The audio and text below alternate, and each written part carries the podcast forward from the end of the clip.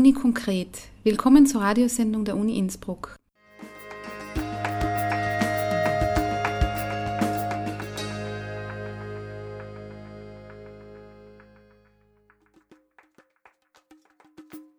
Melanie Bartos und Daniel Seiler vom Büro für Öffentlichkeitsarbeit begrüßen alle Zuhörerinnen und Zuhörer zur Februarausgabe von Uni Konkret. Die Sendung gestaltet sich dieses Mal etwas anders als in den letzten Monaten. In den bisherigen Ausgaben stand stets ein Thema im Mittelpunkt der Sendung. Das ist dieses Mal anders, denn wir hören gleich drei Beiträge aus unterschiedlichen Bereichen der Uni Innsbruck.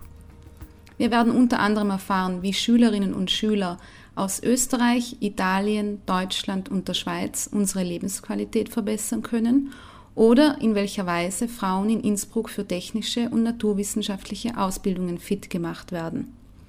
Außerdem wird in dieser Ausgabe von Uni konkret der Frage nachgegangen, warum ein Selbstmordattentäter kein Märtyrer ist und in welchem Zusammenhang diese Frage mit Andreas Hofer steht. Anfang August 2010 startete ausgehend von der Uni Innsbruck, genauer gesagt dem Institut für Geographie, ein Gemeinschaftsprojekt mit dem Titel Life Equality – Jugendliche erforschen Lebensqualität aus ihrer Perspektive. Dr. Lars Keller und Magister Alexander Schober vom Institut für Geographie nehmen gemeinsam mit mehr als 180 Oberstufenschülerinnen und Schülern aus dem Engadin, Oberbayern, Innsbruck und Bozen das Phänomen Lebensqualität unter die Lupe. Besonders bemerkenswert ist hier, dass die Wissenschaftler die Forschung zwar moderieren, unterstützen und auch auswerten, die Arbeit selbst allerdings wird ausschließlich von den Jugendlichen selbst, die zwischen 16 und 18 Jahre alt sind, durchgeführt.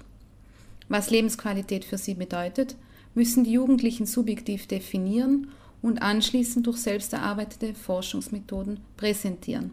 Die Schülerinnen stammen aus vier verschiedenen Alpenregionen, die hiermit auch parallel dazu verglichen werden können und sie stehen darüber hinaus stets durch eine interaktive E-Learning-Plattform, also über das Internet, in Verbindung. Lars Keller, Projektleiter von Life Equality, erklärt im Interview, warum die Lebensqualität der Jugendlichen durch Jugendliche erforscht wird und warum dieser Ansatz neuartig ist. Weil unserer Meinung nach ganz relevant ist, deren Wahrnehmungen und Meinungen zu kennen, denn sie bilden die nächste Generation an Menschen. Für die sollte eigentlich, sollten alle politischen Entscheidungen, die wir heute treffen, fallen, denn für sie sind sie besonders relevant für den längsten Zeitraum. Und ignorieren sozusagen die Gesellschaft und die Politik diese Haltungen, Meinungen, Wahrnehmungen, dann gehen sie an der nächsten Generation eigentlich komplett vorbei. Sie stellen also explizit die Jugendlichen in den Mittelpunkt Ihrer Forschung. Das erscheint ja auf den ersten Blick äußerst logisch, gerade wenn es um die Zukunft geht. Haben Sie eine Erklärung dafür, warum das bisher nicht passiert ist? Weil es vermutlich wesentlich leichter ist, sich in irgendwelchen Konferenzen mit anderen Erwachsenen zu treffen und große Reden und Präsentationen zu schwingen, als sich über Jahre mit Jugendlichen ernsthaft auseinanderzusetzen. Denn da erlebt man auch den ein oder anderen Rückschlag. Ja. wie, gest wie, gestaltet sich denn konkret die Arbeit mit den Jugendlichen? Also wir haben jetzt wirklich zu den vier Partnerschulen sehr gute Kontakte und wir empfinden beide, es geht ja um Alexander Schober und mich, die wir immer wieder vor diesen Jugendlichen stehen und mit ihnen zusammenarbeiten, jedes Mal wieder eigentlich das Ganze als sehr inspirierend. Das heißt, wir, wir geben uns ja immer Doppelstunden oder längere Einheiten an den Schulen, denn wir müssen auch immer anreisen und so weiter und den Termin vereinbaren. Aber wir gehen immer extrem positiv aus den Stunden raus. Äh, auch wenn es nicht immer in jeder Klasse äh, hervorragend läuft, muss man doch unterm Strich, und das jetzt nach relativ kurzer Zeit, nach vier, fünf Monaten, die wir jetzt draußen stehen in den Klassen, schon sagen, dass die Jugendlichen, dass man aus den Jugendlichen extrem viel Gutes rausholen kann und dass wir schon sehr überrascht sind, dass es so positiv ist und dass sich, dass manche Aussagen schon so viel Wert haben. Das heißt, äh, es scheint schon so zu sein, dass sich viele Jugendliche tatsächlich irgendwo immer mit diesem Thema auseinandersetzen, ohne das natürlich explizit äußern zu können, weil mit Lebensqualität konnten die wenigsten am Anfang was anfangen. Mhm. Aber mit dem Leben selbst und was für sie relevant ist, setzen sie sich heute vielleicht mehr auseinander als je zuvor, denn sie haben so viel Zugang zu verschiedensten Medien und Möglichkeiten, die ja noch keine Generation vor ihnen hatte. Wie ist der Stand im Bereich der Forschung zum Thema Lebensqualität? Gibt es gegenwärtig viele Wissenschaftler, die sich mit dem ja durchaus relativ häufig verwendeten Begriff Lebensqualität wissenschaftlich auseinandersetzen? Ähm, man kann sagen, sehr viele befassen sich damit, aber allerdings sehr viele in ihren speziellen Fachrichtungen. Also der Begriff Lebensqualitätsforschung kommt so ungefähr seit den 1920er Jahren vor. Also circa kann man sagen, fast 100 Jahre alt ist, diese, ist dieser Forschungstyp. Äh, kommt aber schon damals sehr häufig in der Medizin vor. Das heißt, wird dort oft verwendet, so wie kann man Kranken helfen, wieder ihren äh, Freude am Leben zu finden, trotz Krankheit zum Beispiel oder zur Bewältigung einer Krankheit. Sie kommt vor in der Psychologie, in der Psychiatrie, auch in der Volkswirtschaft, äh, im Tourismus, äh, in der Stadtentwicklung, in der Raumplanung. Überall fällt dieser Begriff. Wobei äh, Geografen ja die sein sollten, bin ja Geograf, die den Überblick behalten sozusagen und die die verschiedensten Forschungsergebnisse dann wieder zu einem Gesamtbild vereinen können. Und auch da gibt es einige Ansätze über die Jahre.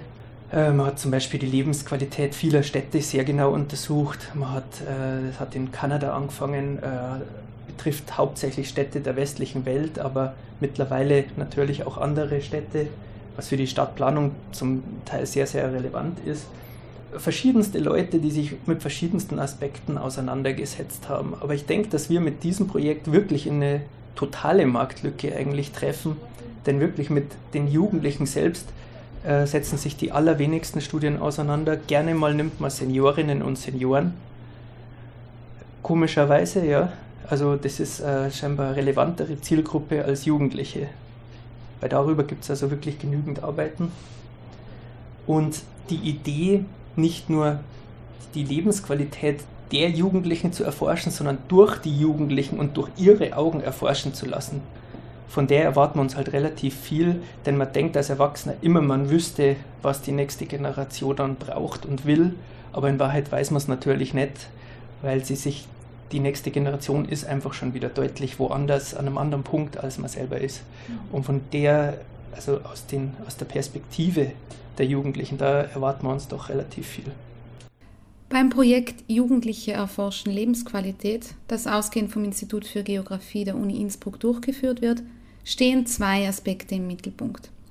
Einerseits soll ein Aspekt dieser Forschung, der bislang eher stiefmütterlich behandelt wurde, nämlich die Lebensqualität der Jugendlichen, endlich näher beleuchtet werden. Was ist jungen Menschen zwischen 16 und 18 Jahren heute wichtig? Welche Vorstellungen haben sie über die Zukunft? Der zweite Aspekt, der aber keinesfalls unwesentlicher ist, ist die Tatsache, dass die Jugendlichen bereits in jungen Jahren mit der selbstständigen Bearbeitung eines sehr komplexen Themas betraut werden. Sie lernen damit, ihrer Meinung kundzutun und sind gefordert, eigenständig zu argumentieren und zu diskutieren. Um ein solch ambitioniertes Projekt umsetzen zu können, ist nicht zuletzt auch eine entsprechende finanzielle Basis nötig. Denn Bildung schafft ihrerseits wiederum Lebensqualität. Davon ist Lars Keller überzeugt. Ich bin froh, dass solche Bildungsforscher, äh, Bildungsforschung mittlerweile auch wieder irgendwie finanziert wird. Mhm. Äh, das ist natürlich alles jetzt auch im Zuge von PISA und so weiter. Äh, rücken ja Themen wie Bildung, schulische Ausbildung, auch natürlich Fragen der Lehre an der Universität oder Nicht-Universität und so wieder stark in den Vordergrund.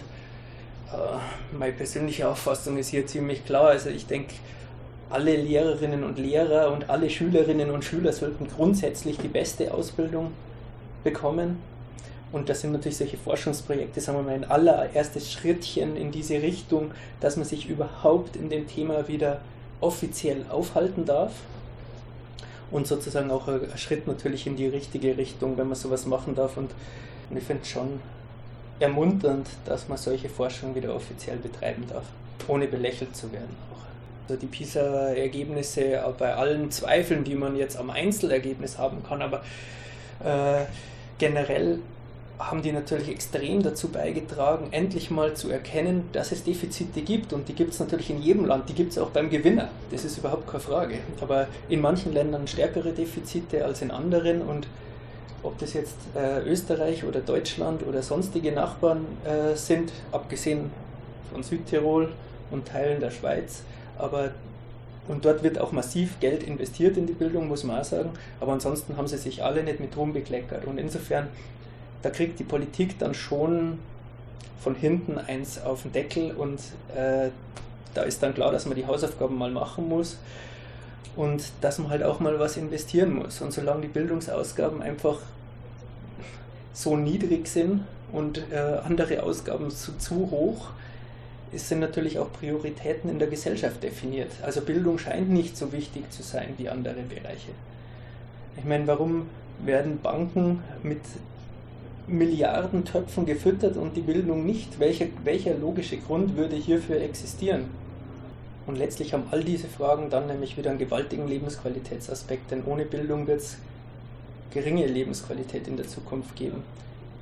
Und da lohnt es sich einfach, gewaltig drüber nachzudenken. Das Projekt Life Equality wird finanziell durch das Förderprogramm Sparkling Science vom Bundesministerium für Wissenschaft und Forschung getragen. Wir bedanken uns bei Lars Keller ganz herzlich für das interessante Interview.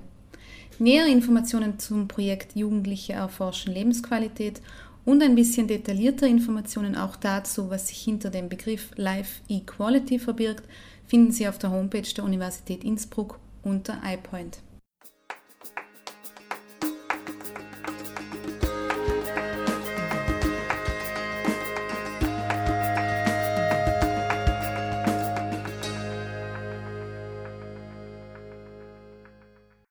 Die Anzahl weiblicher Studierender in Studienfächern wie Physik, Mathematik, Informatik oder Bauingenieurwesen, um nur einige Beispiele zu nennen, ist seit jeher eher gering, trotz der immer besser werdenden Berufsaussichten.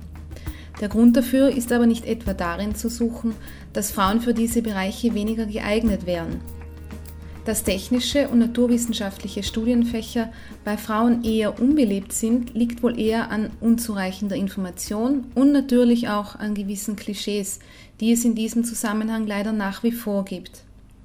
Gerade von staatlicher Seite wird daher daran gearbeitet, Frauen über technische und naturwissenschaftliche Studienmöglichkeiten zu informieren und auch dafür zu begeistern.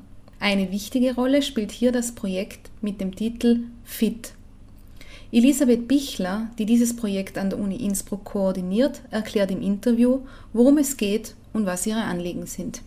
FIT heißt Frauen in der Technik und Naturwissenschaften, ist eine Studienberatung speziell für Schülerinnen, für junge Frauen, die sich für was Technisches an der Uni interessieren oder naturwissenschaftlich. Und da fällt dann eben, da fallen Studiengänge rein auf der Uni, an der FH Kufstein, FH Vorarlberg, der UMI in Hall und dem MC in Innsbruck. Und wir haben da im Prinzip wir sind also eine Art Vermittlungsstelle zwischen den Unis, Fachhochschulen und den Schülerinnen. Wir stellen denen die Studiengänge vor, teilen Broschüren aus, organisieren Veranstaltungen an den jeweiligen Fachhochschulen oder der Uni und wollen halt dann so erreichen, dass die technischen und wissenschaftlichen Studiengänge nicht ganz ausgeschlossen werden, zumindest in der Studienwahl. Wären Sie bisher im Grunde ausgeschlossen? Also wenn man dann mal anfängt, äh, Technik, ja, das ist Mathe und Physik, das kann ich sowieso nicht, heißt es prinzipiell von der Schülerinnenseite. Uns ist einfach wichtig, dass, dass sie sehen, was man da genau macht, dass sie sich sehr gut informieren, dass sie dann einfach wissen, was lernt man, was kann ich danach werden und halt ein bisschen die, die Scheu und die Angst verlieren. Ich weiß schon, dass nicht wegen mir jetzt anfangen 100 Mädels Informatik studieren, das ist mir schon ganz bewusst, aber dass einfach mal zumindest das Technikinteresse geweckt wird, dass sie einfach sehen, was gibt's alles und das ganze Angebot einmal anschauen. Jetzt gerade in Naturwissenschaften wie Geografie oder Biologie, Biologie gibt es kein Frauenproblem, also keine zu geringe Frauenquote. Aber wenn man jetzt äh, Informatik, Mathematik, Physik anschaut, ist es immer noch ein sehr geringer Anteil, die da beginnen zu studieren. In den letzten Jahren hat es zum Beispiel im Bauingenieurwesen recht gute Entwicklung gegeben. Das sind jetzt schon fast, ich glaube, 25 Prozent der Studienanfänger weiblich. Also es kommen immer mehr dazu. Und das wäre halt einfach das Ziel, dass es überall ausgeglichen wird. Das Projekt FIT, Frauen in die Technik und Naturwissenschaften, versucht Studiengänge und Ausbildungsmöglichkeiten in diesen Bereichen ein wenig weiblicher zu machen. Wie das konkret aussieht und in welcher Weise FIT versucht, Zugang zu jungen Frauen zu bekommen, erklärt Elisabeth Bichler folgendermaßen. Wir wollen es eben nicht nur mit Vorträgen machen, sondern auch mit praktischen Dingen.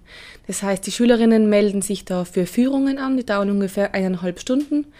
Dann lernt man mal den Campus kennen, man lernt das Institut kennen, man besichtigt Laborräume, Rechnerräume. Es gibt mindestens eine 20 bis 30 Minuten Versuchsstation, wo die Schülerinnen selber was machen dürfen. Selber irgendwas betätigen, ein kleines Spiel programmieren, was halt gerade im Studiengang ähm, praktisch ist und dass man einfach einmal so nicht nur einen Vortrag macht, sondern eben auch sich selber irgendwas tun lässt. Und äh, zwischen den Führungen drin hat es einen Kurzvortrag gegeben, rein, also geht um Arbeitsmarktsituation, Stipendienstelle und so weiter. Und da haben, glaube ich, die Schülerinnen einen recht guten Einblick gekriegt. Wir machen vorwiegend eigentlich Schulbesuche das ganze Jahr über. Es gibt also eine Arbeitsgemeinschaft, die heißt äh, Studieren in Innsbruck. Da ist FIT dabei, die Uni, das MCI, die PHD, die Stipendienstelle und die ÖH. Und wir stellen in Vorträgen innerhalb von zwei Unterrichtsstunden Maturanten in Tirol äh, alle Serviceeinrichtungen und Bildungseinrichtungen vor. Und da waren jetzt heuer, sind es insgesamt jetzt 30 Schulen und es gibt in Tirol ja eigentlich recht viele, aber 30 ist schon äh, ein recht guter äh, Anteil davon. Und wir sind auch immer in mehr Schulen unterwegs, wird immer beliebter und bekannter. Und da stellt sich eben FIT auch in den Schulen vor allem vor. Dann lernen sie Schülerinnen schon mal da kennen und in den Schulen ladet man sie dann auf die Uni ein für den Fit Brunch, das Frühstück zum Beispiel mit Technikerinnen oder eben für die Fit Infotage. Was glaubst du, warum hat der Staat Interesse daran, dass mehr Frauen in den technischen Bereich gehen? Ja, derzeit gibt es ja vom Arbeitsmarkt her einen recht einen eklatanten Fachkräftemangel im Bereich Technik, zum Teil auch Naturwissenschaften und die Männer allein können es gar nicht äh, auffüllen, sozusagen die, die leeren Arbeitsplätze. Deswegen werden jetzt sicherlich auch Frauen motiviert. Vor allem gehen Frauen, glaube ich, anders an technische Probleme heran oder an, an Fragestellungen. Und ich glaube, dass da Frauen sich sehr gut einbringen können. Also im Team. Es muss ja jetzt nicht nur Frauen sein, sondern immer im Team gemeinsam mit Männern, dass man einfach da vielleicht mehrere Sichtweisen dann hat und eine Frau geht sicher an ein Problem anders ran wie ein Mann. Und da ist eben nachher die Wirtschaft recht dahinter, dass mehr Frauen in den Bereich Technik einsteigen und eben auch der Staat. Also es ist schon auch so, dass Frauen, die jetzt mit dem technischen oder mit dem Studium im technischen Bereich anfangen, auch jetzt dann, wenn sie dann in ein paar Jahren abschließen, dass da mit relativ großer Wahrscheinlichkeit sehr groß, sehr gute berufliche Möglichkeiten ja, vor allem eine Jobauswahl, nicht nur ein Job, den man nachher nimmt, sondern eine Jobauswahl und mittlerweile sind auch die, die Gehälter recht angepasst und dass man halt den, den Job recht attraktiv macht. Und natürlich für eine Frau äh, oder für, für Mädchen eine ideale Lösung. Es schauen immer mehr Unternehmen drauf in der Wirtschaft, dass äh, Familie und Beruf besser vereinbar wird. Das heißt, dass es Betriebskindergärten gibt, dass es gute Karenzmöglichkeiten gibt und dass halt das für Frauen attraktiver gemacht wird. Uni konkret die Radiosendung des Büros für Öffentlichkeitsarbeit im Gespräch mit Elisabeth Bichler, die an der Uni Innsbruck das Projekt Fit Frauen in die Technik und Naturwissenschaften koordiniert. Wie wird das Engagement, Frauen für technische und naturwissenschaftliche Ausbildungen zu begeistern, von außen wahrgenommen? Was gibt es für Reaktionen darauf? Natürlich sagen auch viele, ja, die Mädels, die, die können das gar nicht, sind ja gar nicht begabt in dem Bereich, lassen wir das die Männer übrig. Ich bin aber überzeugt, genauso wie ein Mann Erziehungswissenschaften kann und Kindergärtner werden kann, er kann das ja. Und Frauen Technik auch können. Ich glaube, wenn man sich dafür interessiert und sich irgendwo reinhängt, dann kann man viel. Also es muss einem halt liegen, natürlich. Es muss einem gefallen, es muss einem interessieren. Aber wenn man sich irgendwo reinhängt und wenn es halt einmal ein Mathekurs ist, den man halt überstehen muss, ich meine, das gibt es überall.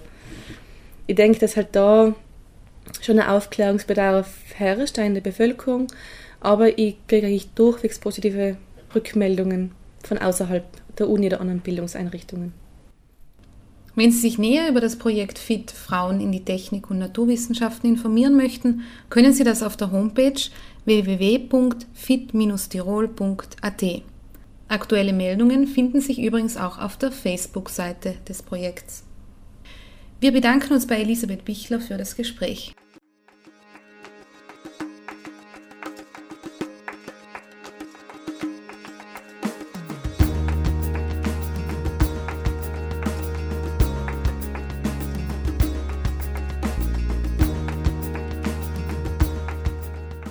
Die Radiosendung der Universität Innsbruck Uni Konkret steht auf der Homepage der Uni unter uibk.ac.at slash uni-konkret jederzeit via Stream zum Nachhören bereit. Gemeinsam mit allen bisherigen Ausgaben der Sendung des Büros für Öffentlichkeitsarbeit, die von Daniel Seiler und Melanie Bartos gestaltet wurden.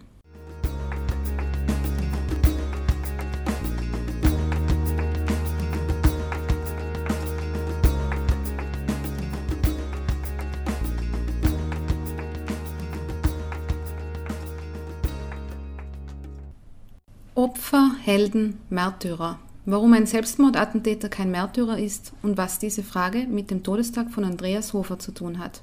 Das war der Titel einer Pressekonferenz, die am 17. Februar aufgrund einer Buchveröffentlichung an der Theologischen Fakultät stattfand. Anlässlich des Andreas Hofer Gedenkjahres 2009 organisierte die Theologische Fakultät damals ein umfangreiches Symposium zum Thema Martyrium als gesellschaftspolitische Herausforderung und behandelte dabei mehrere Themenkomplexe. Von Andreas Hofer, der vielerorts als Märtyrer Tirols gilt, über Tiroler Märtyrer in der Nazizeit bis hin zur heutigen Form der Selbstmordattentäter reichte dabei das Spektrum.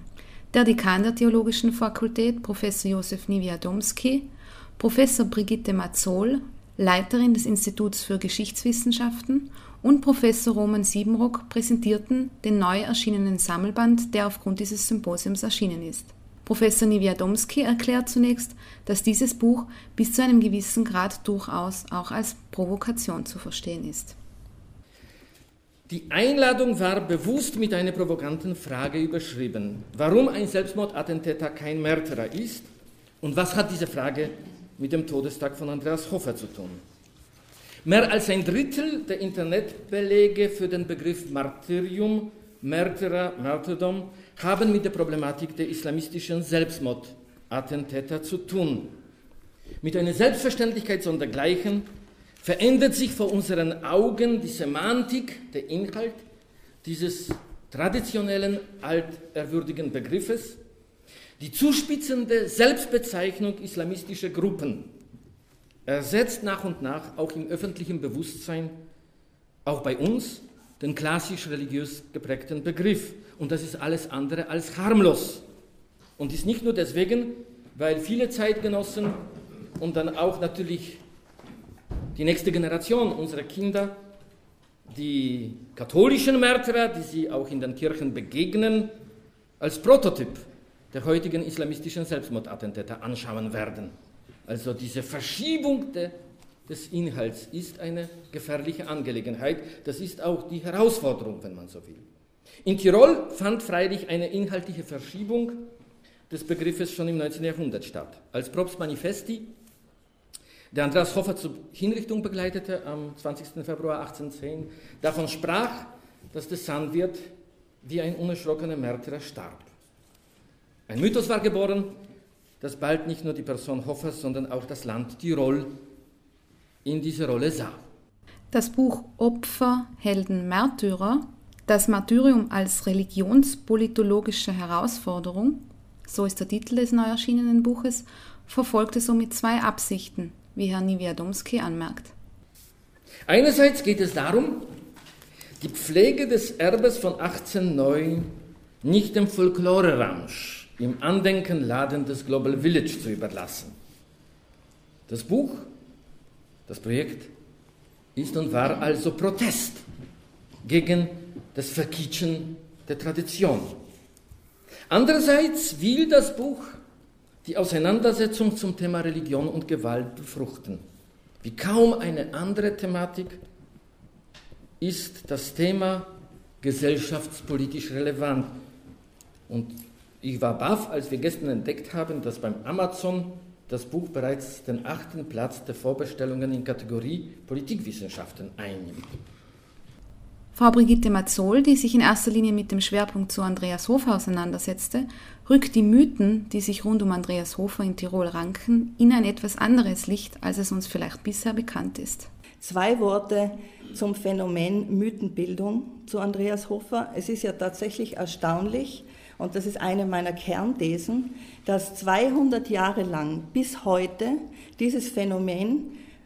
wichtigster Bestandteil der tirolischen Erinnerungskultur ist, obwohl das Wissen um die Zeit und das Wissen um die Geschichte inzwischen längst verloren gegangen ist. Wir feiern jetzt, ähm, und wir haben im Jahr 2009 gefeiert, eine Zeit und ein Ereignis und die sogenannten Helden von 1809 in einer Tradition, die ungefähr 100 Jahre alt ist, denn diese Tradition wurde genau 1909 in dieser Form erfunden. Das kann man sehr schön nachweisen. Und in der Tradition stehen wir bis heute. Schon 1909 hatte man wenig Ahnung von dem, was 1809 eigentlich los war. Und jetzt, 2009, ist das Wissen um diese Zeit so gut wie verschwunden. Und das Schlimme ist, man braucht es gar nicht mehr. Der Begriff Folklore ist bereits gefallen. Inzwischen hat sich das Erinnern äh, verselbstständigt und ist zu einer Art Selbstinszenierung von erfundener Tirolität geworden. Das möchte ich mal wirklich so deutlich auch sagen.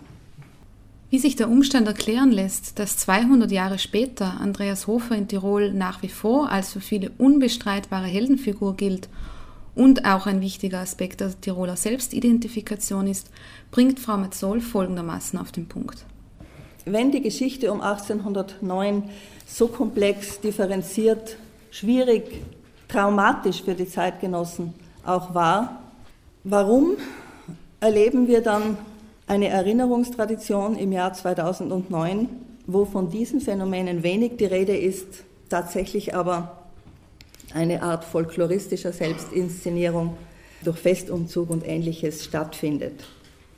Und ich wage eine Hypothese, ich habe relativ viele Vorträge hier in diesem Jahr 2009 gehalten und bin immer wieder damit konfrontiert worden, dass die Menschen mir sagten, aber es ist schön und es ist wichtig und wir lassen uns von Ihnen unseren Hofer nicht kaputt reden. Nichts dergleichen war jemals meine Absicht, aber die Hypothese lautet folgendermaßen. Die Menschen von damals, allen voran Andreas Hofer, waren durch die Umwälzungen, durch die Konflikt- und Spannungsfelder heillos überfordert. Hofer selbst ist ein Exempel für einen zutiefst menschlichen, irrenden, fehlenden, durchaus anständigen Menschen, so dass man das Inszenieren einer Heldenfigur wahrscheinlich dem Faktum verdankt, dass keine Trauer rechtzeitig stattgefunden hat. Man hat also die Katastrophen, die damals passiert sind, niemals aufgearbeitet, niemals getrauert, wie man es aus dem Ersten Weltkrieg kennt. Äh, nach dem Zweiten Weltkrieg ist es allmählich etwas besser geworden. Dieser wirklich ähm, selbstkritische Umgang auch mit der Vergangenheit, also das hat nicht stattgefunden, konnte damals wahrscheinlich auch nicht stattfinden. Stattdessen erhöht man diese menschliche Schwäche und das menschliche Versagen, ist vielleicht ein etwas starker Ausdruck, aber letztlich ist es mit der Niederlage geendet, überhöht man zu einer Heldenikone und zu einer Heldenfigur, eben durchaus auch mit religiösen Konnotationen.